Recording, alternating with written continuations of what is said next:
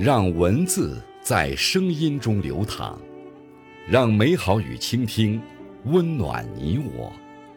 这里是播读爱好者播读时间。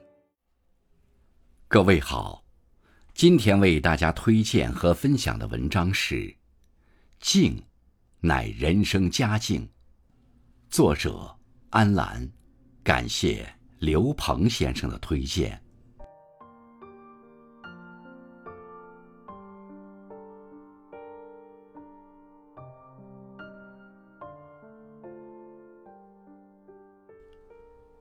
用平静的态度过静好的生活，人生得以简单且丰盈。静，是一种高级的审美。美的文字，往往是安静的。我安静的写，你安静的读，无需刻意，便能在文字里静默相逢。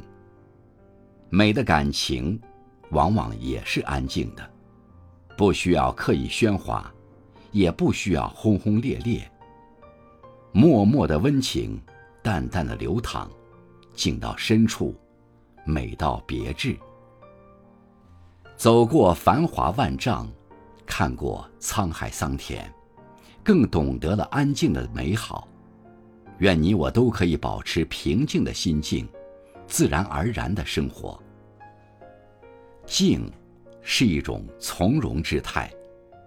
高山从不炫耀自己的巍峨，故能成其高；大海从不张扬自己的浩瀚，故能成其大。世间万物默默地绽放属于自己的美好，静也是人生的从容之态。美临大事有静气，知止而后有定，定而后能静。静而后能安，安而后能虑，虑而后能得。快节奏的生活中，走得太快，会忘记当初为什么而出发；走得太急，会迷失前行的方向。静下来，我们能更清醒地看待事物，把握好自己的状态。静是一种修养，一种气质，一种智慧。静是一个人的繁华。一卷诗书，一盏茶香，这样的安静，让人放下世俗的烦扰，摆脱名利的束缚，让人活得更加自在，更加安宁。书香萦绕，茶香袅袅，是一种无言的静美，犹如春日的暖阳，夏日的凉风，秋日的落叶。